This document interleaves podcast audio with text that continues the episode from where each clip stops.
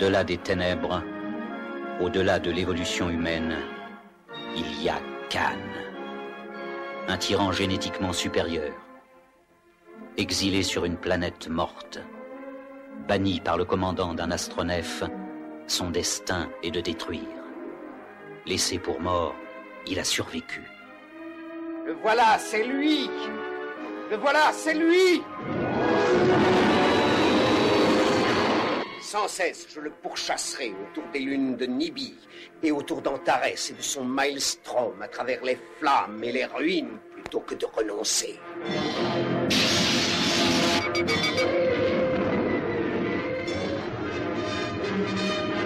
La colère de Khan. Star Trek 2. Un combat entre le bien et le mal, entre un guerrier et un fou. Violons les termes du traité maintenant, commandant.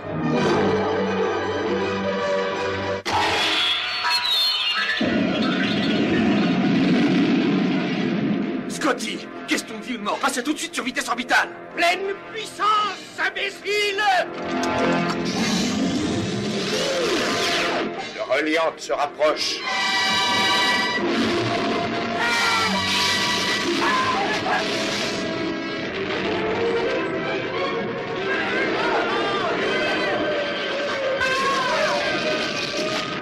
Tuez l'amiral Kirk.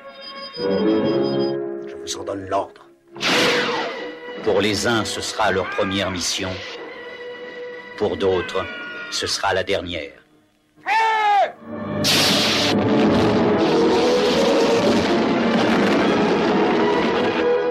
Je vous réserve le sort qui a été le mien et celui de ma femme, abandonnée sur votre ordre pour l'éternité au centre d'une planète morte.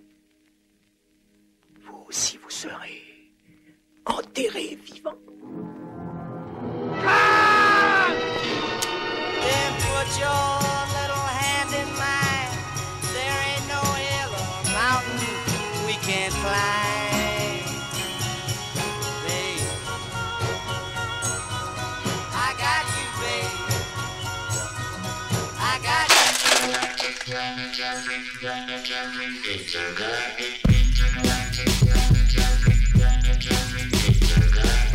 Radio Canus 102.2, la plus rebelle des radios, et vous êtes sur les 23e congrès de futurologie, émission de science-fiction présentée par l'équipe de programmation du festival.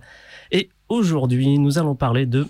Tiens, je viens de voir que j'avais pas fait, j'avais pas, j'avais pas imprimé la bonne intro en fait, c'est rigolo. Ah non, c'est plus les savants fous. Non, on va parler de Nicolas Meyer aujourd'hui, réalisateur, acteur, scénariste et bien plus encore qu'on est bien content de présenter. Aujourd'hui, Anne n'est pas avec nous. Anne est restée se reposer un petit peu et elle nous rejoindra la semaine prochaine pour parler de l'œuf de l'ange. Et Nicolas Sébastien Landé, pour ceux qui sont sur Twitch, peuvent voir que sa chaise est encore vide, mais comme d'habitude, il a un retard parce qu'il travaille. Mais je ne suis pas tout seul, je suis avec actuellement Pierrick Thévenet. Bonjour. Tu peux approcher le micro, je pense que tu vas pas être très à l'aise. Hop là. Ah bah je, je couperai ça au montage encore. Eh ben, salut Pierrick, ça va? Salut, ça va et toi? Eh ben, bienvenue, ma foi, au congrès de futurologie, Merci. depuis le temps qu'on Ouais. t'appelle. Dis-nous un peu plus sur toi, Pierrick. Qui es-tu? Alors, je m'appelle Pierrick, je suis membre du comité d'organisation du Festival des Intergalactiques depuis 2012, la première édition, Eh ouais. et euh, essentiellement sur la partie programmation cinéma. Et fut un temps, j'ai aidé à l'organisation de la Nuit des séries qui a eu lieu pendant deux éditions. Ok, donc oui, donc t'as extrêmement. Et puis même au sein de AOA Prod, tu as été toujours extrêmement présent et tu as fait plein de choses avec nous tout au, tout au long. Pareil, c'est ça, depuis 2012. Ouais, donc- 2011-2012. Ah, le, le- le temps passe. Ça va faire 10 ans. Ça va faire 10 ans qu'on se connaît, quoi. C'est ça, en novembre. C'est pour ça que j'ai été invité à ton mariage. Et donc, euh, on, discutait euh, en terrasse de MJC Mon Plaisir, et je disais, tiens, on n'a pas trop d'idées d'émissions pour cette, euh, pour cette semaine. Tu as fait, ah bah moi je suis chaud. Et tu as dit donc euh, Nicolas Meyer, pourquoi? Parce que Nicolas Meyer, donc j'ai compris qui c'était avec son film C'était demain. Mhm. film qui m'a beaucoup plu, beaucoup marqué. Et je me suis dit, tiens, je vais regarder la filmo de ce réalisateur. Et je me suis rendu compte qu'il avait travaillé sur, sans doute, mes Star Trek préférés, Mhm. tout au moins de la première génération. Ouais. Hmm. Je me suis dit, ah, bah, c'est quelqu'un qu'il faut que. C'est vrai, qui est pas très, pas extrêmement mis en avant. Le grand public ne connaît pas très bien Nicolas, Nicolas Meyer, ça parle C'est vrai. personne. hein. Et quand on cite les films, Oui, c'est ça. genre, ah, d'accord, c'est lui qui a fait ça, quoi. Tout à fait. Et donc, euh, et donc, et donc, je prends le petit. Il est où? Hop là, non, ça c'est le bon conducteur, c'est parfait. Ah oui, donc c'est bon. Je l'ai dit du mal de Nicolas Sébastien Landais, c'est noté. Euh, donc, euh, ben ouais, on va commencer par ça. Alors, ben, on va le présenter un tout petit peu avant. Donc, Nicolas Meyer est né en 1945. Il a 75 ans. donc Ouais, ouais, c'est il est toujours vivant, hein, Nicolas Meyer. Il, il, il œuvre encore, enfin plus trop dans le cinéma ou, l'audiovisuel en général, mais plutôt dans, dans l'écriture.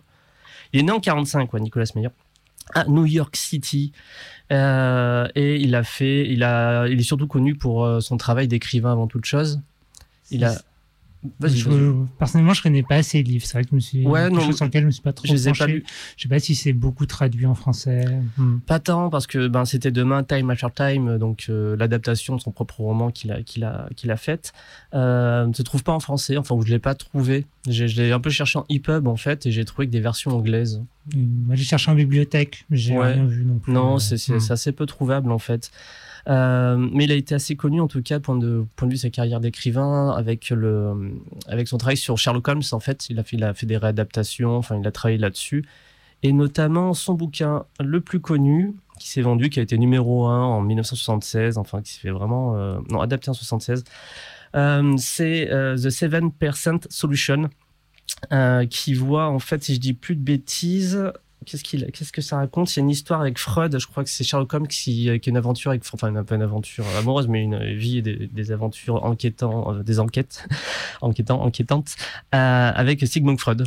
D'accord. Et ça a été adapté aussi, ça pas par lui, mais il a, ça a été adapté, donc, mais que je connais pas du tout. Après, on n'est pas sur la science-fiction, donc on va dire que c'est pas très grave pour notre émission. Oui, c'est ça. Mais euh, ouais, ça, ça, fait, ça fait plutôt envie. Il écrit encore, je suis sur son site web, comme je disais tout à l'heure, euh, comme je te disais tout à l'heure, euh, et euh, il sort des bouquins. Là, j'avais un truc avec le pharaon, enfin, j'ai pas trop capté, mais il disait qu'il a l'air très content de l'avoir écrit. Peut-être une vie un peu plus tranquille maintenant. Oui, je pense qu'il il est plutôt posé, quoi. Eh ben, on va attaquer donc avec C'était demain, Time After Time. euh, super bon film, ma foi. Ouais, tout à fait. On en parlait tout à l'heure en off. Mhm. Je trouve que c'est un film qui ne vieillit pas en fait. Il, il a quelques trucs de son époque, notamment au niveau des effets spéciaux quand la machine disparaît et réapparaît.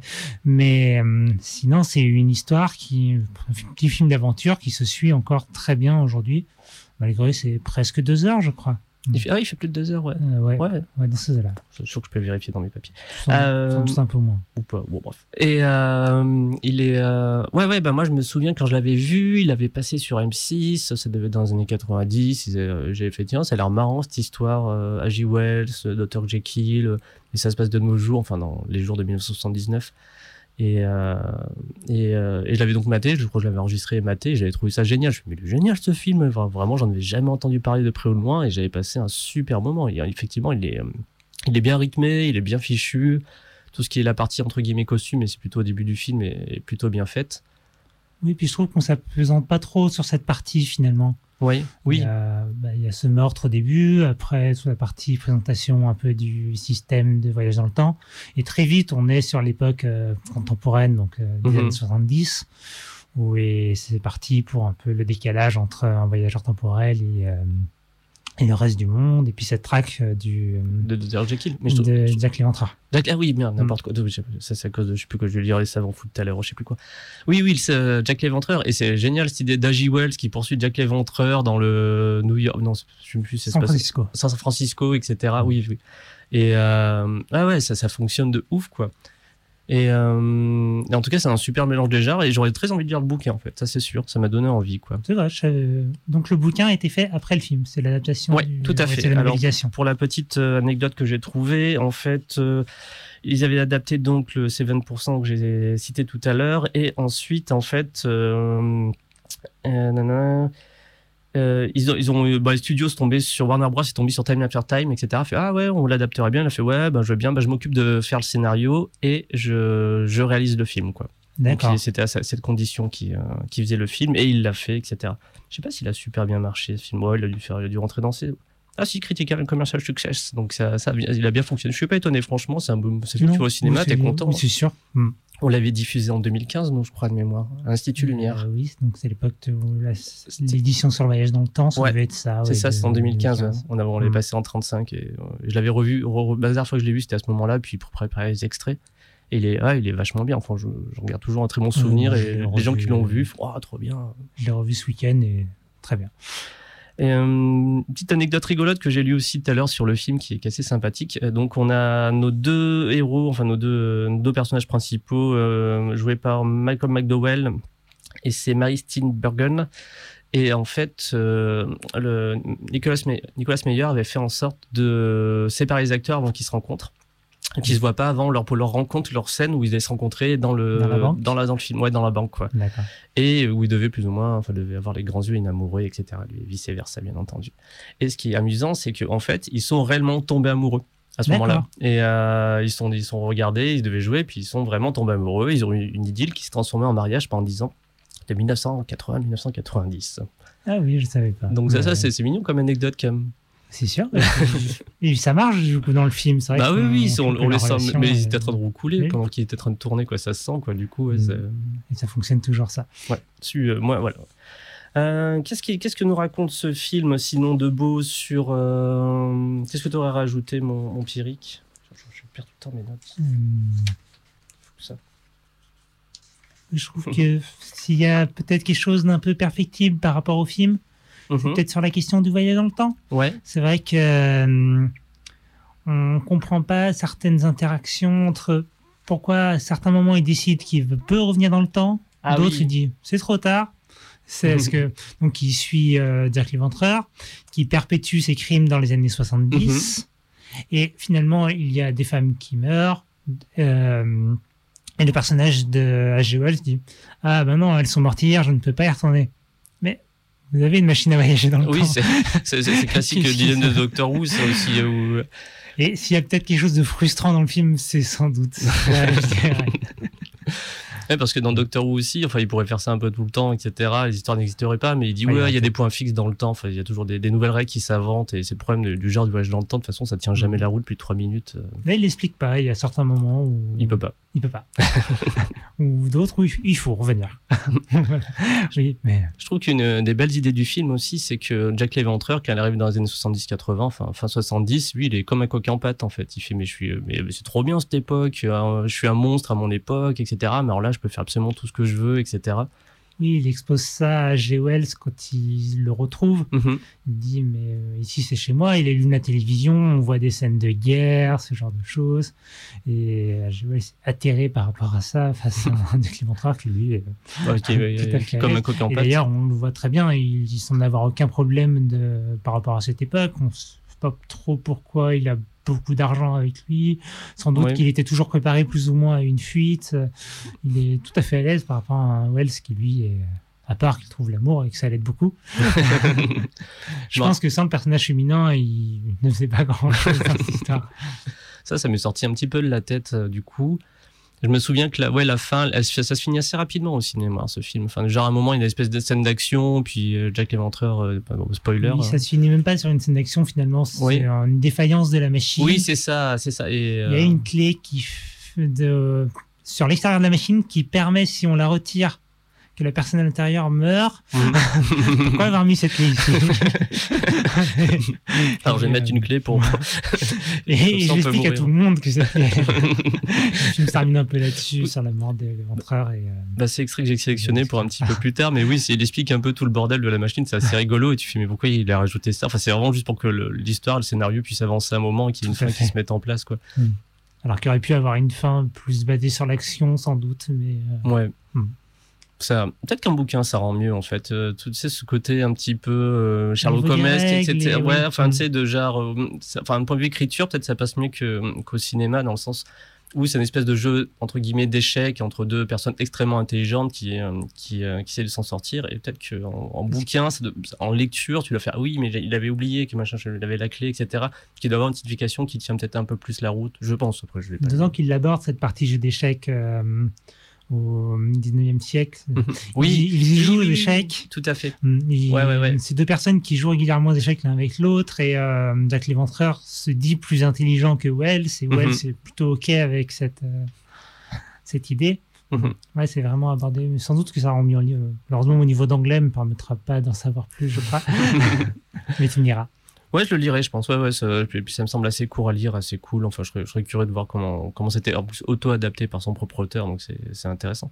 Mais il est plutôt, on sent les, ouais, les, les coups des franges pour faire son film. Enfin, il a pas dû coûter non plus des, des, des milliers des cents, mais euh, Non, il y a un peu de reconstitution historique au Ouais, début, mais c'est léger. C'est ouais, sinon ça devient, ça devient top. film policier contemporain, de Oui, chasse à l'homme, etc. mm. Quoi. Et ben, on recommande en tout cas, du coup, euh, c'était demain. Tout à fait. Eh ben, on peut continuer tranquillement sur la filmographie dont de notre. On passera l'extrait un petit peu plus tard. Il est un peu tôt pour passer l'extrait. On passera tout à l'heure. Euh, ah oui, on va passer par un petit d'un autre. euh, ça, je l'ai découvert en préparant l'émission. Du coup, Euh, il a fait ensuite en téléfilm le jour d'après. Le jour d'après. Je sais pas si tu t'en souviens. Et je l'ai revu aussi. Ouais. Ah. Euh, il est disponible sur euh, Prime Video notamment. ok. Mm. Ouais, c'est- si C'est on veut faire une soirée un peu triste, parfois. Bah là, ces temps-ci, sur Lyon, il fait beau. c'est- on le conseille pas en c'est- film- un film du dimanche soir, quoi. non, c'est ça. euh, faut le regarder un jour, on est bien, quoi. Ouais, c'est ça, euh, genre, ouais, faut- Mm. en mode, bon, on va, on va regarder un de ces films qui avait peur de la bombe atomique de C'est l'époque, et comme il y en avait de temps. Oui. Parce que c'était 83, c'était que vraiment, ça, hein, de toute façon. euh, 83, mais ça faisait longtemps que ça durait, euh, cette idée Oui, ouais, la ouais, non, c'était c'était la peur C'est atomique. une euh, génération qu'on s'imagine pas, mais qui avait vraiment cette angoisse et qui l'a représentée à travers le cinéma, notamment. Mm. Euh, donc là, il est, il est seulement au scénario, si je me trompe pas, sur le jour d'après euh, Nicolas il Miller. a, il a- si- ah, si, je crois. ouais, Vas-y, Euh, bah, raconte le film, avant ça, je regarde ouais. mes notes sur. euh, C'est un film, donc c'est un téléfilm de commande pour euh, représenter donc les effets de la bombe atomique au public et euh, notamment pour avoir sans doute un aspect euh, dissuasif, ce qui a marché, je crois, parce que on suit plusieurs personnages. Donc il y a un médecin, il y a une famille dont la- l'aîné doit se marier et d'autres personnages qui sont un peu plus mineurs euh, un militaire également. Et euh, on a à peu près une petite heure de film où les personnages s'inquiètent d'une possible euh, montée du, de la guerre entre la Russie, donc euh, côté euh, Allemagne de l'Est, Allemagne de l'Ouest. On sait que des bombes explosent en Europe, des bombes atomiques. Et on a des Américains qui s'inquiètent un peu, d'autres un peu moins, disent ah, c'est n'importe quoi cette histoire, ils oseront pas, ils oseront pas. Et vers le milieu du film, une scène qui dure presque une minute d'une explosion nucléaire. Mhm. Donc j'ai pas trop cherché d'où venaient ces plans. euh, Je me souviens que quand, pour faire une petite, petite parenthèse, donc en 2019, on a fait donc la thématique du festival était chute et apocalypse. Et euh, donc, on a regardé plein de films de ce genre-là, etc. Et je me souviens, j'ai fait des recherches, et en- ces recherches, et en fait, cette scène est super connue parce que c'est un peu la scène qui faisait que le film est resté euh, dans les mémoires. C'est parce qu'il y a eu cette scène de- d'explosion atomique qui a vraiment marqué. Et je me souviens plus comment ils l'ont fait, mais effectivement, c'était vraiment une grosse plus-value du film euh, en mode, cette scène ouf, Oui, comment, comment ça a été fait, quoi. J'avais pas la montre en main, mais je pense que ça dure au minimum une minute. Mhm. Donc on a des forêts qui sont rasées, qui sont soufflées, Mhm. mais aussi des êtres humains qu'on va se désintégrer. Oui, c'est une scène qui est assez, assez bluffante. Ouais, ouais, elle, avait vraiment Mhm. marqué. Je m'en souviens bien quand on faisait des recherches sur, sur les films. Je me souviens bien d'avoir lu là-dessus que c'était vraiment la, la scène qui avait marqué, quoi. Et après ça, on suit euh, donc ces mêmes personnages qu'on suivait sur le début. Tous ont survécu, euh, tous les personnages principaux en tout cas.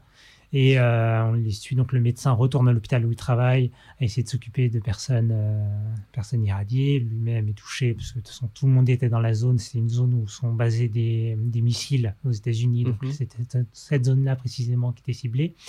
Et on va suivre euh, les effets de la bombe sur tous ces gens. Et donc, euh, ça, épargne- ça nous épargne rien, ce film. on a des gens qui perdent leurs dents, qui perdent leurs cheveux. C'est c'est assez terrible. Il y a, il y a pas beaucoup de moments de joie.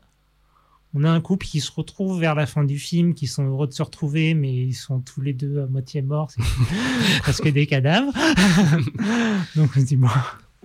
Et je crois que c'est un président de l'époque aux États-Unis avait fait une déclaration sur le film en disant qu'il l'avait vu et que ça avait beaucoup marqué. Le film euh, c'est un succès d'audience énorme aux États-Unis. Il a été multi-rediffusé. Il est sorti euh, en, en Europe euh, en salle. Un film qui a beaucoup marché et qui a du coup, comme je le disais tout à l'heure, c'est un film de commande. Mhm. Et pour le coup, il a, euh, je pense qu'il a réussi son, son, Oui. son objectif. Il y a. Anne qui sur, euh, du coup, qui est pas avec nous en studio, mais qui est sur Twitch, donc qui met des messages. Et euh, ouais, donc on- nous, on peut le comparer à Threads. Tu te Euh, souviens? La, la version anglaise euh, qui était un- qui était qui était réalisée un petit peu plus tôt. Et comme elle dit, Ça, euh, donc pour relire Anne, c'est euh, c'était carrément plus, enfin euh, le jour d'après beaucoup plus hollywoodien et moins documentaire que Threads. Et euh, ouais, et même euh, Threads est vraiment, euh, vraiment complètement, enfin il y a, y a aucun espoir dans ce film, il est juste horrible. Et le jour d'après, il y a encore, enfin il y a encore quelques êtres humains vivants. Oui, c'est Mais c'est le jour d'après. J'arrive ouais. pas à me souvenir de lequel c'était. On en a vu beaucoup à l'époque. Threads, il est en noir et blanc Hmm. et euh, ah un an après il est sorti. Ah autant pour moi. Ah bah je dis une grosse que j'ai. Ah bah je- j'aurais parié le contraire dis donc. Threads est sorti un an après le jour d'après. Ah tiens, je vois Nicolas Sébastien Landais approcher euh, de manière véhémente. Sur cette programmation, c'était pas la programmation la plus. Non, c'était avec le dernier testament aussi. films, des films. on voyait des films sur la- sur sur l'apocalypse avec des et là quand on a eu la phase de films nus euh, sur le cinéma, enfin les- la question du nucléaire, etc. Ouais, c'était un peu la c'était un petit peu la tristesse. Bonjour Nicolas Sébastien Landais. Euh, bonjour, on m'entend Ouais, c'est normal, ouais, Ok. j'avais, j'avais prévu le coup et je t'avais tout pour pas que tu te trompes de micro. C'est gentil. Ah, bah, moi je m'entends pas, mais c'est Ouais. normal. Je Parce suis que... là. Ouais. Et la bande de Peter Waxin dit Anne. Donc on est, il y a pas Anne, mais Anne est quand même là. Elle est, elle est, elle est sur Twitch actuellement. D'accord. elle fait plein de messages. Elle est là avec le cœur. C'est ça. Elle, bah, boit son café, elle est tranquille, elle écoute l'émission, mais elle participe quand même. Elle a bien raison. Et donc euh, on avait passé Nico. euh, comment vas-tu déjà? Ça va, merci. Ouais, Tout va bien. ouais, ça, ok. Il y a de plus en plus de Covid dans les écoles, c'est chiant. Ah. Des, des- des nouvelles de l'extérieur. Ah ouais, on est bien à Radio Canu là. Euh, donc on avait parlé de C'était demain et là on était sur le jour d'après. Euh, si tu resitues la filmo de Nicolas Meyer. C'est cool parce que on l'a vu tous les trois en plus. Non Ouais, Oui. ouais, Ouais. il me semblait bien. T'as as le conducteur de l'émission qui tu vas voir un double qui Cool. est là si jamais etc. Bah, il est sympa, mais c'est pas le meilleur euh, truc de Nico Meyer. Bah, c'est c'est c'est quand même très très différent. Tiens, on a sur une question cinéphilique. euh, tu te souviens de cette scène au milieu de que racontait Pierrick d'une minute d'explosion nucléaire où euh, tout est dévasté? Tu, te- tu sais comment ça a été fait? Non, Non? Allez-y. Ok, ok. Non, non, mais on, on- Non, non la plus. question. Si euh, on sait jamais, tu, te, Mm. tu serais peut-être arrivé en mode encyclopédie du cinéma. Bah oui, exactement. C'était Non. Cette scène, elle est bluffante en termes d'effets spéciaux. Euh, on a, il y tout en fait. T'as des, des villes qui sont dévastées, des forêts, mais aussi des êtres humains. C'est ça, je dirais, qui est le plus marquant, c'est qu'on voit vraiment des personnes passer d'état d'être humain à squelette. Et c'est vrai que je me suis demandé, je vais pas creusé euh, jusqu'à chercher, mais euh, je pensais que tu saurais. Bah, je j'ai pas creusé non plus, euh, mais euh, je crois qu'il m'avait un peu déçu. euh, Mais je pense que c'est tu sais quand t'aimes Threads et tout. euh, Bah, que disait Anne, elle disait que Ouais. c'était beaucoup plus hollywoodien. Exactement. Que, donc, très, Ouais. c'est beaucoup, ben, ça va plus te plaire. En plus, il y a un côté, c'est un documentaire déjà de base, forcément. Mais oui, Threads est beaucoup plus, euh, enfin, beaucoup plus percutant. Enfin, mais il est bien, hein. Enfin, je veux dire, euh, j'ai comparé à aimé, plein de, ouais, Ouais, ouais, comparé à ouais, plein de films sur le C'est un podcast. téléfilm en plus, quoi. Ouais, C'est cool, enfin. c'est ça. Ouais, c'est ça. Ils ont, ils ont mis un peu de moyens, quoi. Et vous avez évoqué euh, le passé de Nicolas Meyer, enfin son passé, son activité de scénariste aussi un peu?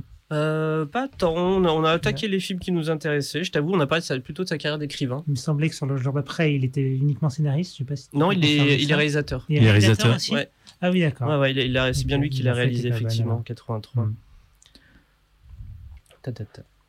Non, moi je pensais juste à comment il s'appelle? Sherlock Holmes et, et l'Orient Express? Ouais. Euh, quelque chose du genre, euh, qui est sympa parce que euh, donc vous l'avez sûrement évoqué. euh, il a un petit délire, Nico Meyer, pour euh, se faire rencontrer des figures euh, Ouais, historiques, on va dire. Et il, il- oui, il se fait un peu, enfin en tout cas de la pop culture, euh, de la culture générale. Euh, et il a un peu réitéré dans le scénario euh, qu'il a fait dans le film de Herbert Ross, euh, années 70, il me semble, donc ce Sherlock Holmes, euh, qui est pas une adaptation euh, directe euh, euh, de son auteur, qui est. J'ai un trou de Euh, mémoire. Euh, Sherlock Holmes, c'est Arthur Conan. Doyle. Euh, Conan Doyle, exactement, merci. Et euh, dedans, il rencontre notre, il s'allie avec Freud, toi. C'est Sherlock Holmes et. Freud qui font équipe. ça, C'est pas The Seven euh, Percent Solution C'est le sûrement le titre anglais. Ouais, c'est bah, si on en a parlé au début un petit peu, ouais. Il est bien. Est il est avec Vanessa Redgrave, euh, tout ça. Il est quasiment aussi sympa que c'était demain, je dirais. Ok, bah, ça donne envie de le voir. Vu que c'était pas dans, dans la SF, je t'avoue que je me suis, Ouais, je j'avoue, me c'est suis, un, pas- peu, c'est pas je me suis un peu épargné. Mais, Mais je trouve il y a ce côté-là euh, chez lui, on- en tout cas dans deux trois œuvres comme ça qu'on retrouve où il aime bien euh, se faire croiser des, des, des personnages, euh, euh, enfin des vraies personnes ou des personnages, etc. un peu iconique. Donc euh, moi j'aime bien, je suis friand, Ah, c'est généreux. Ça fonctionne de ouf. ouais. Mm. Ouais. Il y, a- il y a un côté un peu pop, enfin pop culture, euh, où on prend des figures existantes pour, pour les mélanger, leur faire vivre des aventures euh, un peu étonnantes, forcément, parce qu'on ne laisse, pas- on pas trop se croiser de base. Et, euh, et ouais, ouais, ça font- et c'est cool, quoi. Ouais, Mais tout en étant euh, assez littéraire, enfin, enfin vu que c'est des bouquins à la base qui scénarisent ensuite et réalisent parfois. Ouais, ouais, il a, en scénariste, il, il a, je trouve, il a une activité de scénariste assez intéressante. Il avait aussi adapté, euh, je sais pas si vous avez vu Le Retour de Martin Guerre, qui est un film de, Ouais. de Vigne, euh, le réalisateur Vigne. Euh, et euh, il a été adapté en film hollywoodien qui s'appelle Somersby. Et c'est Mhm. lui qui a signé le scénario aussi. Ok. Euh, voilà. Ça c'est pour les petites activités scénaristes. En tout cas, c'est en tant que réalisateur, il est encore mieux chaud. Eh ben, je vous propose, alors quelle nana, est-ce qu'on mettrait, alors allez, avant d'attaquer Star Trek, je vous propose de mettre le petit Oui. extrait que j'ai prévu de C'était demain, comme ça, c'est Cool. cool. Hop là, hop, ça prend juste la petite seconde, continue à parler, à dire des trucs. On est sur Radio Canu 102.2, la, plus rebelle des radios. Pour la grande surprise. N'est-ce pas, Herbert Le grand machin chose du siècle? C'est vrai? Je n'attendais plus que vous.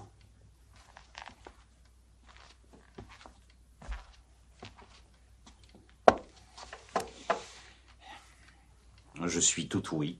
Parfait. Mes chers amis, j'ai tenu à vous réunir tous ici ce soir pour vous faire mes adieux. Non, vous plaisantez. Vous allez nous quitter. Où allez-vous partez Encore des vacances en Écosse Non. hein Non, j'ai en effet l'intention de voyager, mais je resterai à Londres.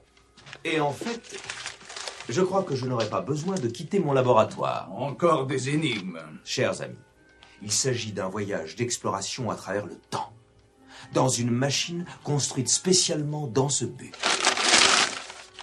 Quoi? Sort net que tout cela. Pourquoi?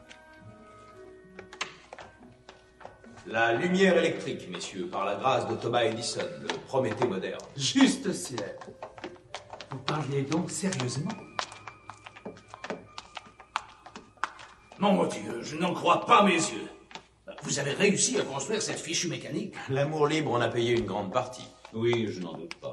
Je ne connaissais pas votre goût pour les farces et attrapes, mon cher. Il y a 12 ans, un ingénieur français s'est servi de l'énergie solaire pour actionner une presse. Ma machine à explorer le temps emploie exactement la même énergie. Vous plaisantez, Wilson. Vous voulez dire que ce truc marche à l'énergie solaire? Cette grande coupe capte les rayons du soleil, convertissant leur chaleur en électricité. Ici, l'électricité fait le reste en juxtaposant plusieurs champs d'énergie intégrés l'un à l'autre. Le résultat est une série de réactions en progression géométrique qui tentent à soulever, ou si l'on veut, à faire pivoter la machine hors d'une sphère temporelle dans la sphère voisine. La vitesse moyenne est de 2 ans par minute, indifféremment dans le passé ou le futur. Deux ans par minute. L'accélération maintiendra la machine et son passager hors de toutes les sphères temporelles, dans leur entité, mais en formation gazeuse. Comment détermine-t-on la direction dans le temps? En pivotant vers l'ouest, vous reculez dans le temps, vers l'est, vous allez vers le futur. Baliverne, piquez au nord, vous vous retrouverez en Écosse. Il a été installé dans cette machine plusieurs dispositifs de sécurité. Le verrou de rotation inversé ramène automatiquement la machine à la date originelle après la terminaison d'un voyage.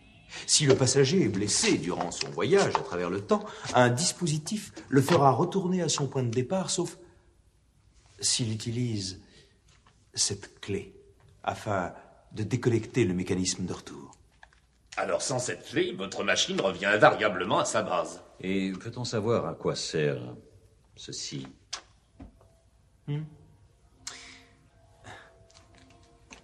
Ceci, c'est le compensateur de vaporisation.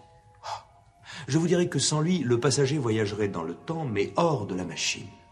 Et hors de la machine, le passager ne revient pas. Mais nous sommes sur Radio Canu 102.2, la plus rebelle des radios. Oh, t'es t'es content de le faire aujourd'hui. La semaine dernière, tu, tu- tu faisais un peu du bout des lèvres. Euh, ouais. Écoutez, Eh ben, nous sommes là pour dis- continuer de discuter sur Nicolas Meyer, auteur, scénariste, euh, Écrivain. réalisateur, écrivain. Enfin, il est, il est plein de choses. Et d'ailleurs, sur son site web, c'est écrit storyteller. C'est- Il se, euh, voilà, il se définit comme ça. Quel pédant. Euh, eh ben, on va passer à une phase encore bien science-fictionnesque en parlant donc de Nicolas Meyer et donc et de Star Trek. Est-ce qu'on a vu tous, tout, est-ce qu'on a tous vu tous les Star Trek en film, au moins vieille génération, on va dire? Ouais. Ouais, ouais, bah ok, ouf. cool. Je suis un gros fan, ouais. C'est toujours euh, mieux. Moi j'aime bien, j'aime beaucoup le premier d'ailleurs. Il est, euh, il est, euh, il est un peu lent. Enfin, il est même complètement lent. Il est, il est un peu déprécié pour ça. J'aime bien quand on dit lent, on pense tous à cette scène de sortie euh, du vaisseau. tu Oui, vois. qui dure, qui dure pendant trois heures. Quoi, c'est super. Enfin, tu sais vraiment, puis, puis quand ils arrivent vers la planète Vidger, etc. sais, vous, t'as t'as le plan sur Spock, puis après vous encore un plan sur l'extérieur. Oh, et puis un plan sur la tête de, de Kirk. Un nouveau plan. Enfin, tu vois, c'est vraiment, c'est que ça. C'est marrant, Star Trek, j'avais loué la VHS quand j'étais gamin, et euh, du premier, Mhm. malheureusement. Et, euh, et j'avais pas du tout aimé le début, donc j'avais jamais regardé la suite, et jusqu'à ce que je sois euh, plus ado. Et... Je les ai vus tard, moi. Et, Je les ai vus- ouais. je les ai vus super tard, mais je les ai vus tous faits par contre. C'était un Ouais. Noël où j'étais chez mes parents, et je, je sais pas, je les avais tous.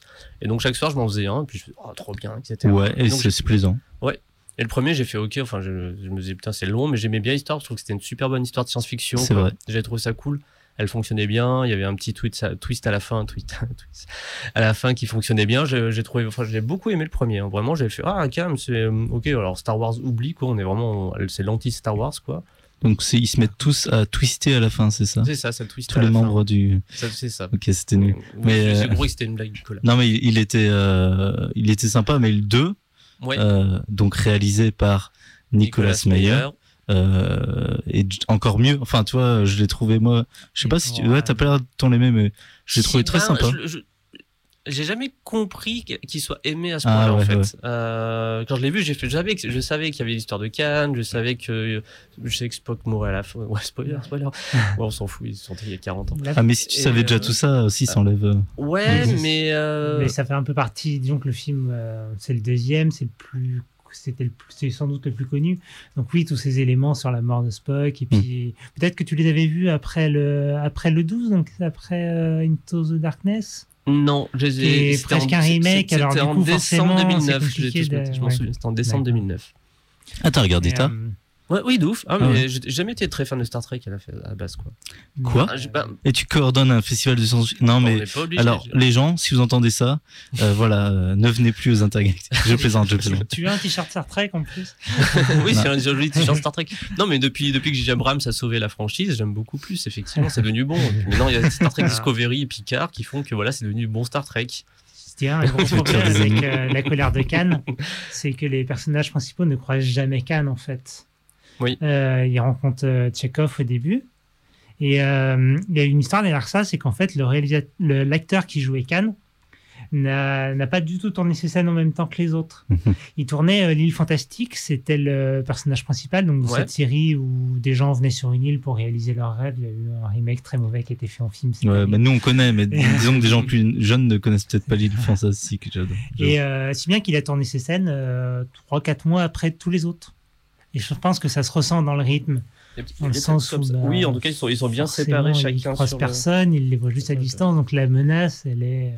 Il arrive quand même à les piéger à certains moments, mais la menace Bah, est très Bah, légère. j'ai- La scène de fin, elle est cool quand ils sont dans leur vaisseau, dans leur euh, nuage, etc. Et qui font vraiment pas nouveau une espèce de partie d'échecs, euh, enfin de, de chasse au vaisseau, etc.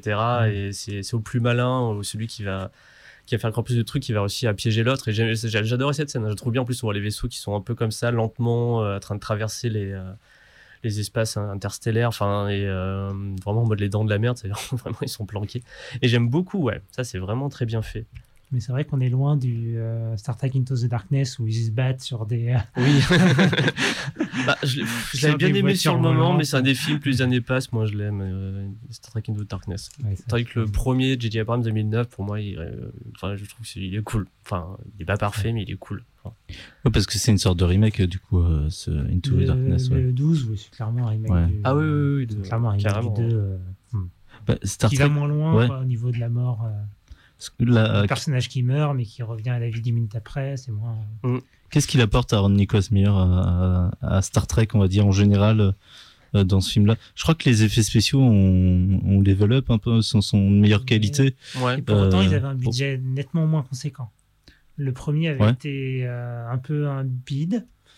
Euh, sur celui-là, ils écartent euh, Gene Roddenberry, qui est le créateur de Star Trek, ils le mettent un peu de côté, il est plus que producteur exécutif. Et on cherche quelqu'un qui peut travailler pour un budget euh, bien plus léger. Euh, Nicolas Miller, il arrive sur le film, finalement, le film est très avancé. Donc il retravaille un peu le scénario, mais à part ça, euh, il change les costumes. Il aime pas les costumes qui sont les mêmes depuis la première série, qui sont dans le film. Et ceux qu'il va mettre en place dans celui-là resteront donc sur les euh, six films de la première Mm. génération. Les six voire sept, si on compte Star Trek Génération comme un film hybride.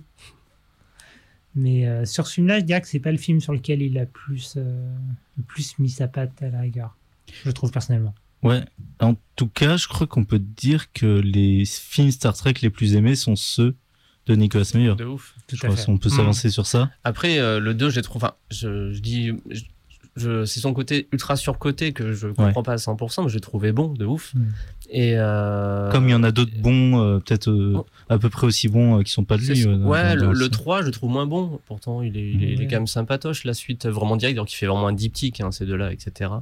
Et c'est c'est marrant qu'il n'était pas d'ailleurs sur le suivant, euh, sur le 3, parce qu'il aurait pu faire ce diptyque. euh. Ouais, est-ce qu'il y a un des autres films qui s'intercalentent peut-être? Ouais. Alors qu'il a scénarisé le 4. du Il a coup, scénarisé avec le les 4. baleines à boss. Mm. Ouais. Et d'ailleurs, ce qui est marrant, c'est qu'il fait, euh, il a essentiellement travaillé lui sur la partie scénario dans les années 70. Mhm. Et donc, c'est euh, les années 80. Du coup, c'est les années 80 à San Francisco. On retrouve beaucoup de ces deux mains finalement. euh, Oui.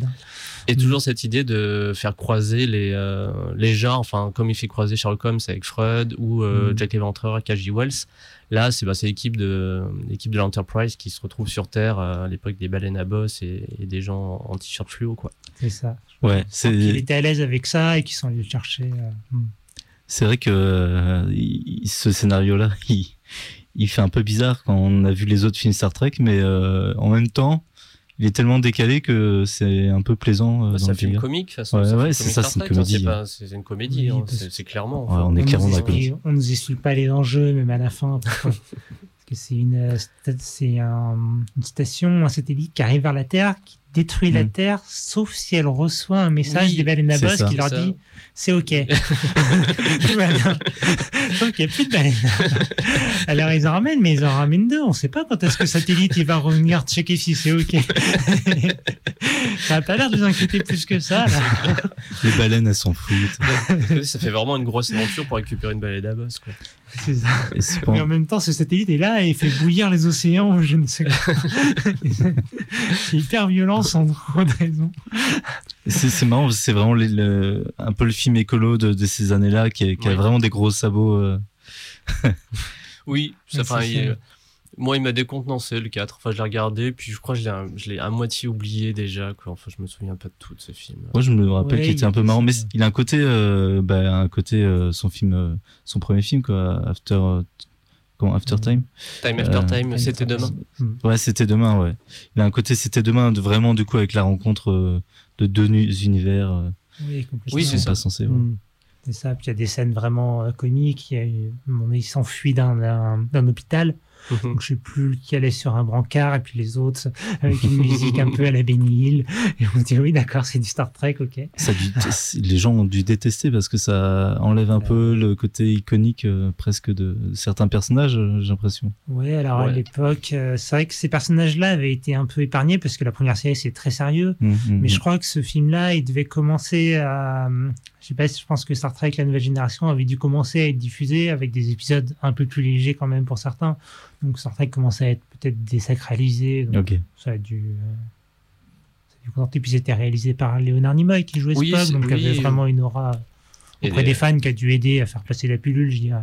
C'est pour ça, je crois que le 5 est réalisé par. euh, Oui, c'est Yann Shatner, Shatner. parce que c'est les combats d'ego. Ouais, ouais, c'était gros. Ouais, oui, entre eux, c'était de ouf, quoi. Puis il était vraiment encore moins bon. Enfin, il était un 5, peu nul, il- mais il le était cinq, nul. cinq- c'est une Le 5, il est horrible. Ouais, de mémoire. hein. Ah, le Ouais, 5, c'est- il est, moi, j'ai c'est un un peu de nanar. souvenirs. C'est un, nanar fini, quoi. Enfin, c'est, euh, C'est compliqué à regarder. hein. Ouais, et Ouais. puis même, même quand tu dis je vais me mater un film, moi je m'en fous, c'est un Star Trek, et tu sais ce qui va se passer, tu te fais, tu t'emmerdes vraiment devant et tu comprends pas, et c'est débile, ça raconte rien. Histoire de- d'aller chercher Dieu, puis finalement, bah, comme d'habitude, bah non, c'est une espèce d'extraterrestre. Pop d'ap, quoi. Euh, ouais, donc 5, ouais, c'est, une catastrophe. Est-ce que c'est pour ça qu'ils sont revenus aller euh, pour euh, pour calmer les égos, qui sont revenus vers vers euh, Nicolas Meyer, euh, qui Je pense, qui devait être considéré peut-être par les, les deux euh, comme un comme quelqu'un de sûr. ouais, un bon faiseur en Ouais, tout cas. c'est ça. ouais. C'était vraiment pas sûr qu'ils reviennent vers lui a priori parce Ouais. que euh, il y avait un réalisateur mais qui lui voulait faire un film euh, préquel aurait raconté les années à l'académie avec peut-être les acteurs un peu vieillissants qui seraient là pour euh, raconter leur histoire un peu à la un peu à la, les aventures du jeune Indiana Jones. Ils auraient été là au début, ils auraient dit bon, c'est vrai qu'à telle époque on a vécu ça. Et après on serait parti sur tout à fait autre chose, sans doute pour embrayer peut-être sur des films suivants. Et euh, ça, les acteurs n'en voulaient pas tellement parce que leur rôle était trop, trop négligé de ce côté-là. Et donc c'est vrai qu'ils sont revenus sur Nicolas Meyer qui n'avait pas d'idée à la base. Et c'est un des acteurs, je ne sais plus lequel, qui lui a parlé un peu de la. qui lui a dit, et si c'était un film sur la guerre froide dans l'espace Ouais. Mais ça a déjà toujours un peu été ça. finalement, euh, je trouve. euh, Enfin, les Klingons, tout ça. euh, Les Klingons, Bah oui, ouais, bien ça- sûr. Hmm. Donc, Mais là, c'est- du coup, on non. était en 91, donc Ça ça, avait vraiment la chute euh, Ouais. hmm. de l'URSS, de- du mur de Berlin, tout oui. ça. Hmm. Bah, Star Trek 6, 6 Terre Inconnue, du coup. Ça parle de ça. Ah oui. c'est ça. Qu'est-ce qu'il est bien? Ouais. l'ambassadeur Klingon s'appelle Gorkon, il y a Gorbatchev en même temps. C'est vrai qu'on- Qui est joué par, euh, Ils sont pas vraiment allés. qui est euh, joué par David Warner, je crois, du coup. qui joue dans C'était demain. Exactement, Hmm. qui joue euh, Euh, bah, Jack Jacques Léventreur. Léventreur. Bah, méconnaissable parce qu'en Klingon. Mais... Oui, et en grossier, Et etc. ouais. Hmm. Ah bah oui, qu'est-ce qu'il est bien, comme tu disais. Il est trop bien. euh, C'est un super film. Euh, Mm. Moi, je, bah, pareil, je, je, je les matais les uns après les autres sans mais vraiment connaître, quoi, etc. Donc, je disais, ah, Ouais. celui-là est bien, celui-là est pas bien, celui-là est moyen, quoi. Et euh, le 6, je fais bon, bah, j'en suis- alors je sortais du 5, donc je fais putain, si ça commence, si ça ça être la pente descendante, je vais me faire mal. Et j'ai- j'ai j'ai- j'ai scotché devant. Suis sorti de ce film, enfin, il est, il est, bah, il est, il est trop bien. Et puis Renault Ouais, avec un truc un peu aventure euh, que qu'on perdait. Enfin, il y, a- Ouais. il y avait vraiment un délire d'entre-soi dans, dans les derniers films euh, Star Trek qui était euh, beaucoup moins accessible, même si des fois léger. Je sais pas si vous, voyez ce que je veux dire. Et là, finalement, on peut le regarder déjà sans connaître euh, les autres. Et, euh, et c'est un côté vraiment aventure avec une planète, la prison, enfin plein de choses qui se passent. Et ça résonne. Ça, c'est quand même beaucoup mieux euh, et beaucoup moins chiant quand ça résonne avec euh, quelque chose de plus concret. Donc euh, bah là, avec l'histoire en marche. Ouais, puis, et puis l'histoire aussi, enfin la, la diégèse de tout ça avec Mhm. le avec euh, Kirk qui a perdu son fils, ça revient un peu dessus. Enfin, il y a un peu tout ce qui s'est passé avant. Donc c'est vraiment les, c'est ça toute la, enfin tous les ressentiments qu'il y a dans chacun et et fonctionne, enfin tout ça fonctionne de ouf. Mais moi qui connaissais pas trop les histoires encore, enfin j'ai. euh, Ouais, parce que même bah, de on l'avait diffusé celui-là aussi Ouais, également. on l'a diffusé à la À nuit de la science-fiction. Ouais. Et on l'a pas diffusé à science-fiction et politique en 2017, je crois que si. Probablement. Ouais, si, c'est vrai que c'est un film qui, je suis d'accord avec Nicolas, se voit tout à fait, même en dehors des autres, finalement. euh, Et il est euh, touchant en plus. Enfin, la, la fin, je trouve que t'as une vraie émotion. On sent euh, que c'est la fin d'une époque. Oui, c'est ça. Ouais. C'est presque dommage que certains reviennent dans le suivant pour des rôles qui sont. On n'est pas là pour parler des- de ce qui arrive derrière, mais. euh, Là, c'est un peu gâché. Effectivement, ce départ qui était presque Mhm. un peu parfait, en fait, Ouais, de, l'équipe. Euh, Enfin, on a. Qu'ils le disent en plus, qu'ils disent Ah, ben, je prends ma retraite dans six mois et tout Ouais, ça. ouais, Et puis- ça, ça, ça Mm. fonctionnait bien. Enfin, Ouais, c'est. Mm. incompréhensible. Et puis Ouais, cette je pense que c'est euh, vraiment les questions d'ego aussi de certains. Ouais. Oui, clairement. Mm. Et ils sont, ils sont toujours là. William Shatner a fêté ses 90 ans il y a quelques jours. vrai. Et, euh, et mention à Kim Cattrall et ses oreilles pointues euh, dans ce film. Euh, Kim Cattrall, c'est l'actrice Oui. dans euh, Sex and the City. Ok. C'est une des quatre actrices de la, cette série iconique des années 90, on va dire. D'accord. C'était marrant, tu vois, quand tu connais pas trop qui joue dedans. Parce que il y a souvent un petit invité, euh, un peu guest star dans leur film. euh, et, euh, Oui. et donc là, c'est Kim. Cattrall, notamment. C'était assez drôle. Oui, qui joue la, success, la successrice, successrice Ouais. de Spock, ouais, c'est Ouais, ça. exactement. Ouais, d'accord. Ce qui m'a un peu bluffé en voyant le film, c'est alors je sais que les films ont été beaucoup retravaillés pour les sorties Blu-ray, et ça, mais il y a cette scène où l'ambassadeur Klingon se fait tirer dessus Mhm. Et avec ses bulles de sang et je me dis pour des effets spéciaux de l'époque, je sais pas comment ils se sont débrouillés. Alors aujourd'hui, c'est retravaillé donc c'est compliqué de voir ce qu'il en était à l'époque, mais euh. Ouais, parce que en tout cas, ils, avaient tenté, 91. ils ont sans doute tenté quelque chose qu'on peut plus trop voir maintenant, mais ils ont dû se dire bon, on va pouvoir faire du sang qui flotte dans l'espace. Hmm. Hmm. C'est un film qui fait années 80 alors qu'il est 80, de 91 d'ailleurs, je trouve. C'est assez rare. Et euh, mais c'est peut-être le côté Star Trek qui, qui amène toujours un petit côté plus un peu désuet. Bah oui, tant, qu'ils portent des pyjamas, qui sont dans des décors un peu comme ça. je ça- pense ça- au ça- premier, tu vois, le premier, euh, le premier Star Trek, le premier film, il faisait déjà daté dans ses effets Oui. spéciaux, dans son esthétique euh, Ah, par rapport aux autres films de l'époque. Il pouvait rappeler le premier Star Trek pouvait rappeler euh, un peu un planète interdite. Ouais. Tu vois, enfin, ce film de 56, Ouais. hein, du coup. euh, donc, on pourrait- voilà, sur un film qui aurait pu être tourné, en effet, dans le premier, dans les années 50-60, Mm. on n'aurait pas vu tant de différence que ça, quoi. Ça- ça aurait- L'imagerie est pas, est pas ultra différente concrètement. Et bah, que dire de plus sur ce Star Trek 6 euh? Moi, mais moi, c'est mon, c'est un de mes films préférés. De, enfin, mais parce que je me, je pense que le 5 a vraiment joué son côté, Parmi les- genre, ouais, t'attends plus à rien, quoi.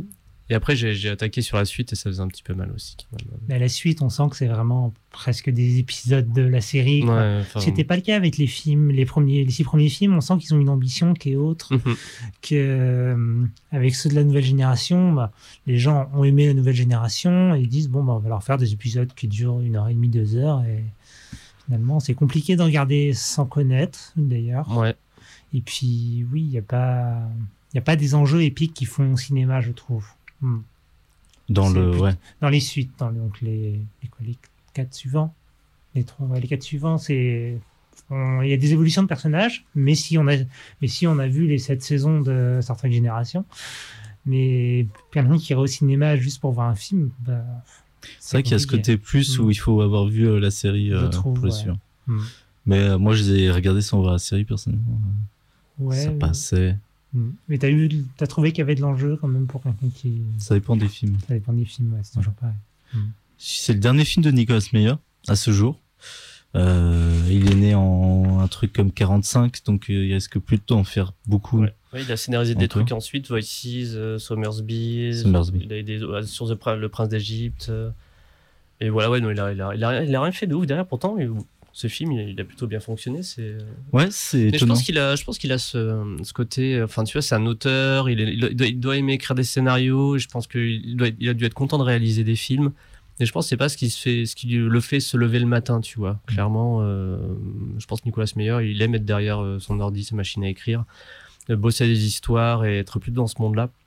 Et euh, quand il y a peut-être un film qui lui tient à cœur ou je sais pas, un truc qui l'intéresse dans, dans le fait de faire un film, il y va comme euh, qu'elle a voulu faire sa propre adaptation de C'était demain, il disait ouais, j'ai pas envie qu'on loupe mon bouquin quoi. Euh, mais ouais, je pense, tu vois, comme je disais, comme c'est écrit sur son, site web, c'est écrit, il se décrit comme un storyteller, point barre, quoi. Il a, hum, en tout cas, il a vraiment su euh, niveau réalisation, euh, c'est pas euh, un grand auteur, etc. Mais il arrive vraiment à, à gérer euh, le, bah, déjà la, la tension, le suspense. Mhm. Euh, il arrive à hum, faire très belles scènes comme celle du repas là entre. Oui. Euh, elle, est, elle est marquante, celle-là, la mort aussi, l'assassinat, elle est marquante. Euh, donc euh, il est efficace dans des scènes d'action, dans des scènes de tension. Euh, et, et en tout cas, oh, il a une, cette efficacité et cette générosité, comme je disais pour euh, pour ces films d'avant, euh, qui est vraiment euh, appréciable quand on est euh, spectateur. Je trouve qu'il fait un bon cinéma de divertissement, pop culture quoi. Il a, il a, une- je trouve qu'il a une très bonne gestion des, euh, avec la caméra des espaces, notamment. Mm. Enfin, on voit ça aussi sur les scènes d'action de C'était demain, etc. Ouais. Qui se trouvent dans des buildings ou parfois ils se courent après. Et on a vraiment, enfin, il filme bien les, il filme bien les lieux et il les cadre bien, en fait. La spatialisation, Ouais, il ça, a de- travaillé un peu en plus. Euh, On sent, on sent Mm. qu'il est, qu'il est, qu'il est, qu'il est fort là-dessus, ouais. comme l'assassinat, on, on situe très bien chaque action dans la pièce. Mhm. Parce qu'il y a vraiment un truc, euh, on, on- on ressent beaucoup plus ces espaces qu'avec certains euh, Mhm. autres réalisateurs, on voit effectivement. pas les tueurs, mais on les, Mm. euh, on les devine. On les voit, on voit leurs pieds. Sur Ouais, parce que t'as as ce truc ouais, de, ils savent pas qui, Ouais. a tué, qui a tiré sur l'ambassadeur. Et euh, il y a un peu ça aussi dans C'était demain déjà, où euh, avec le personnage de Jacques Léventreur qui euh, il donne rendez-vous dans la nuit à GOS pour dire des trucs. Quand on croit qu'il va tuer le personnage principal, elle est cachée dans son placard et tout ça. Et puis on- après on retrouve cette scène où il y a juste une main coupée, du sang partout. C'était C'est- bien aussi, c'était demain. Ouais, c'est c'est vraiment chouette. Ouais, je, trouve qu'il arrive bien à gérer tout ça, tout ce qui est suspense, action. euh. Ouais, l'action et euh, c'est vrai la spatialisation, c'est ça qui Ouais. il, il est. Et puis dans le 6, ça a vraiment un rôle parce qu'il y a il y a l'architecture du vaisseau et euh, et euh, est scrutée par euh, les héros. Ils essayent de. Il y a tout ce travail de euh, où, sont les gens, qu'est-ce qui va pas, qu'est-ce qu'on n'a pas vu. Mhm. Euh, Et, et effectivement, c'est un truc qu'on peut retrouver dans, dans certains de ces autres films. Ouais. euh, si on essaie Et de bah, mettre un fil rouge. Comme, le- comme Ouais. la scène que je, ça, ça me revient pendant qu'on en parle. Et comme dans Star Trek 2, du coup, comme Mm. je disais, ces, ces vaisseaux qui passent Mm. l'un au-dessus de l'autre, etc. On a vraiment une scène d'action. Elles sont pas forcément toujours extrêmement rapides, mais elles sont, elles sont bien filmées et ça en, fait, ça en suspense. fait des bonnes scènes euh, c'est- qui racontent quelque chose en fait. Enfin, chaque, chacune de ces scènes, enfin voilà, chacun de ces plans ou de ces, ces scènes qui, ça peut être de l'action, mais ça raconte quelque chose et quelque chose derrière. C'est pas juste ah, bah, maintenant on va faire un bim bam boum, tout le monde se saute après. Bon après il y a d'autres moments où ça se court après, etc. Pour euh, énergiser un peu la chose, mais c'est euh, ouais, je trouve que c'est euh, c'est un réalisateur qui, a, enfin, et on sent que voilà, c'est un scénariste qui dit ok, ma scène doit dire quelque chose et ce plan et ce et ça se ressent quoi. Une, bonne efficacité en tant que faiseur. et, et, et toi, quand on parlait de, de la Snyder Cut, euh, quand euh, quand il y a un bon enjeu et qu'on a une bonne maîtrise de l'attention et des émotions, je trouve que ça marche tout de suite, euh, Ouais. tout de suite mieux. je pensais en venant euh, à ce projet de. Alors, ça devait pas être réalisé par lui, mais qui devait être réalisé de Star Trek, qui devait être réalisé par Philip Kaufman, donc le réalisateur de l'invasion des profanateurs, Ouais, de, ouais, ouais. de l'étoffe des héros, de quoi d'autre, de Wan- Wanderers, euh, Mhm.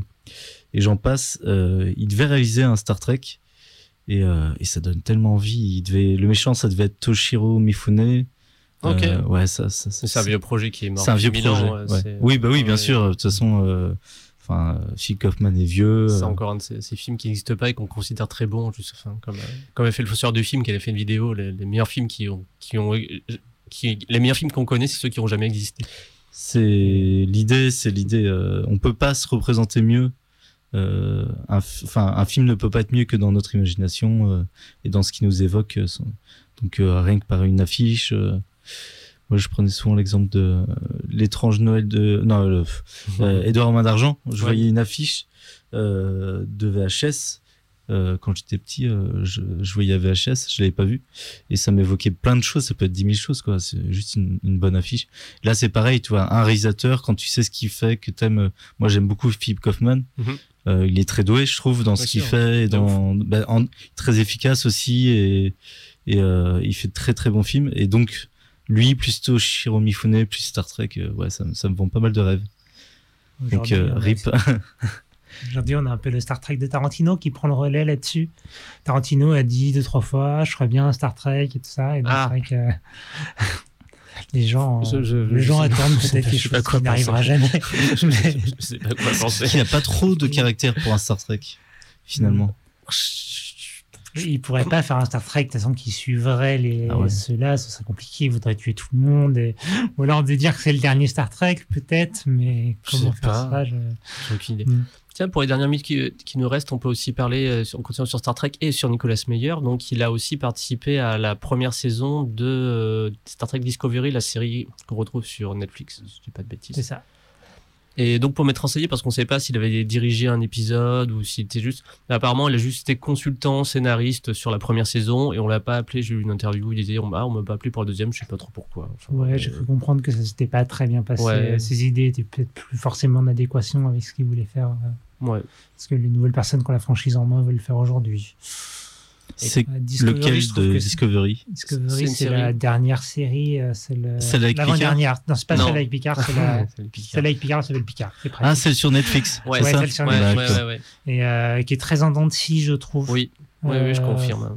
J'aime beaucoup la saison 2, mais la 1, elle se laisse regarder. La 3, je Bah, la sais une, pas. elle fait un peu flop à la fin, elle fonctionne pas trop mal. Le, pilote euh, est très bien. Ouais, les deux Hum, premiers puis, gros ouais, épisodes, là, ça, ouais, ouais. mais le... ensuite, puis la 2 m'a bien accroché. La je trouvais qu'il y avait cette intrigue qui était là. Mais il y a un peu un fil rouge, effectivement, rouge, on va dire, qui, euh, qui fonctionnait pas trop mal. Il y avait un peu l'épisode de la semaine et euh, il y avait un, des enjeux qui étaient un peu cool. Puis la scène finale, j'avoue, était dans l'espace où. Michael se balade. Enfin, tu, elle est, euh, je trouve qu'elle était, c'était une belle scène d'action dans, dans l'espace, comme de space opéra qu'on peut apprécier au moins pour l'esthétique que ça, a, quoi. Et la 3, et ben, il garde un fil rouge, mais c'est moins intéressant. Ouais, il voyage dans le temps Je même pas, place, crois que j'ai même euh, fini les 20 dernières minutes, je sais pas ce qui a dû se couper, je, vois, je m'en fous. Je sais pas. Non, c'était, Ouais. euh. Pourtant, il y a du potentiel, hein, de se mettre de 900 ans dans le futur, etc., avec de nouvelles technologies, de nouvelles forces en présence, mais ouais. Ils arrivent un peu comme des vieux je Oui, c'est- qui ouais, sont mode, ouais, mais on sait, nous. Ouais, oui, c'est Ouais, ça. m'a agacé pendant toutes les saisons, Ouais, ouais, j'ai vraiment pas Mm. accroché. ouais. Je crois que j'aime pas trop les personnages de cette série. De toute manière. Ah, ça, c'est ça, con. me-. C'est dommage. Parce que c'est quand même ce qui nous tient dans Star Trek en général, Mm. c'est les Ouais. personnages. Et là, il y a personne avec qui j'accroche énormément. J'ai vu qu'un épisode, hein, j'ai pas. Il y a le, si la commandante de Sonju, euh, Sonju, euh, Ouf, oui, même pas. parce qu'elle a un côté badass, etc. Et le Ah, personnage J'adore l'actrice. principal, mais, c'est euh, Michael, qui je trouve très tête à claque. Bah pas dans la 2, dans la Mais, 3, ouais, elle ouais. fatigue, elle est un peu, Mm. euh, je sais pas, c'est- personnels se fatiguent un peu. Personnellement, je préfère Picard qui pour moi, Et, était et Picard, t'as vu du coup? Ouais, j'ai vu T'as aimé? Picard. Ouais, j'ai beaucoup aimé. Mon dieu. Mm. C'était un cauchemar ce truc, j'ai Ah oui j'ai- détesté. Non, moi, je l'ai suivi au jour le jour. Et, euh, pareil. Je disais, ah, peut-être ça va aller mieux, etc. Ça m'a Oui, mais- rappelé des mauvaises saisons Doctor Mais Who. t'as tu jamais vois, vu Star Trek genre- Génération, aussi, euh, la nouvelle génération? Ouais, mais c'est pas censé. Je suis pas censé avoir vu pour apprécier une série qui est 20 ans plus tard avec des personnages. Enfin, tu vois, Avec t'as les pas. mêmes personnages mais quasiment. pas- ouais, mais ça, c'est ça, c'est côté, ça, c'est euh, ça.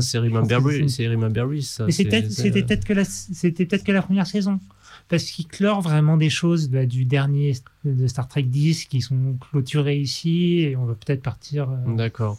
Ah, c'est très mal fait si pour quelqu'un qui une- connaît, Je sais qui pas si connaît tu pas donneras une trop. chance à la saison 2, mais Il y a une saison 2 à ce truc-là? ah, c'est en préparation. Non, comment- Jusqu'à, à mon avis, ils font ça jusqu'à ce que Patrick Stewart euh, nous quitte, malheureusement.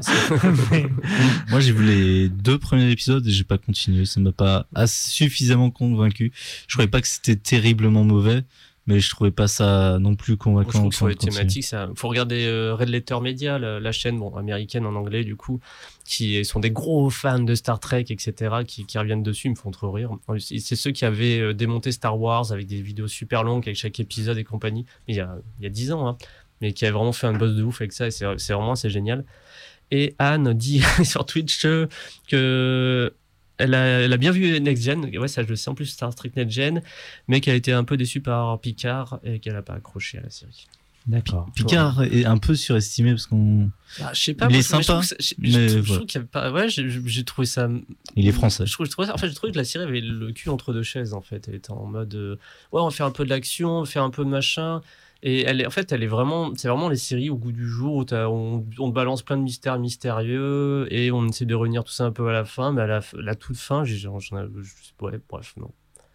Bref. Mais ils les résolvent leur mystère justement, mais je pense que c'était vraiment l'idée de clôturer quelque chose.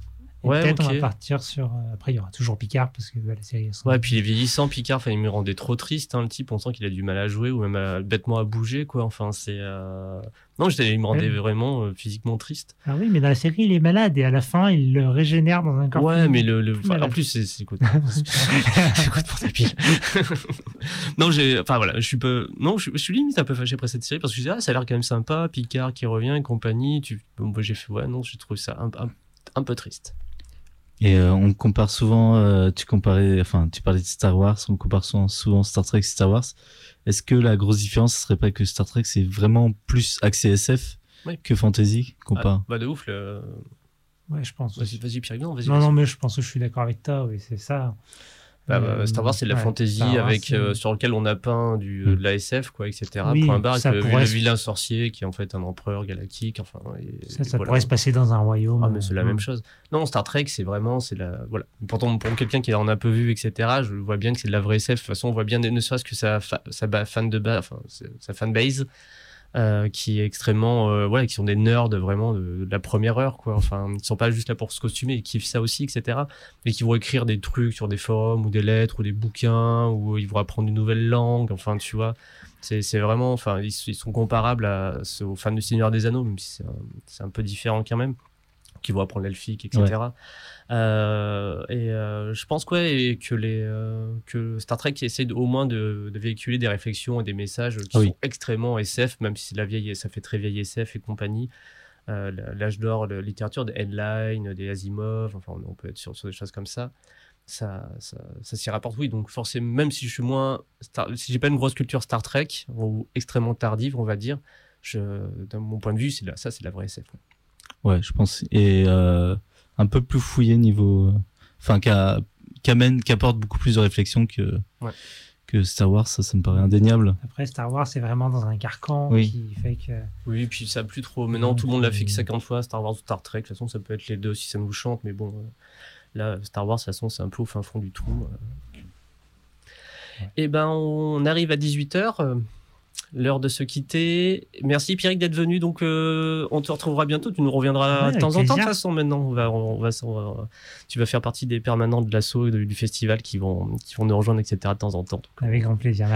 On se retrouve la semaine prochaine avec euh, Clara Sebastiao pour discuter de l'œuf de l'ange de Mamoru Oshii et ça sera surtout une émission menée par Anne Canoville et Clara donc du coup qui vont être un peu en fer de lance et Nico et moi on sera là pour euh, pour prendre plaisir à participer à cette discussion mais voilà c'est Bah ça ouais. leur choix en tout cas ça fait bien plaisir. Et puis c'est un- une belle œuvre, donc euh, Je l'ai pas encore vu. je C'est la vrai. Ouais c'est bon je la regarde je la regarde demain je pense. C'est pas long en plus. Ouais euh, j'ai vu ouais ça, mais ça me fait super envie en fait Je- je- ce film est vraiment me sortait un peu de nulle part quoi. Eh bien, vous êtes toujours sur Radio Canu 102.2, la plus rebelle des radios. Ciao ciao. Au revoir.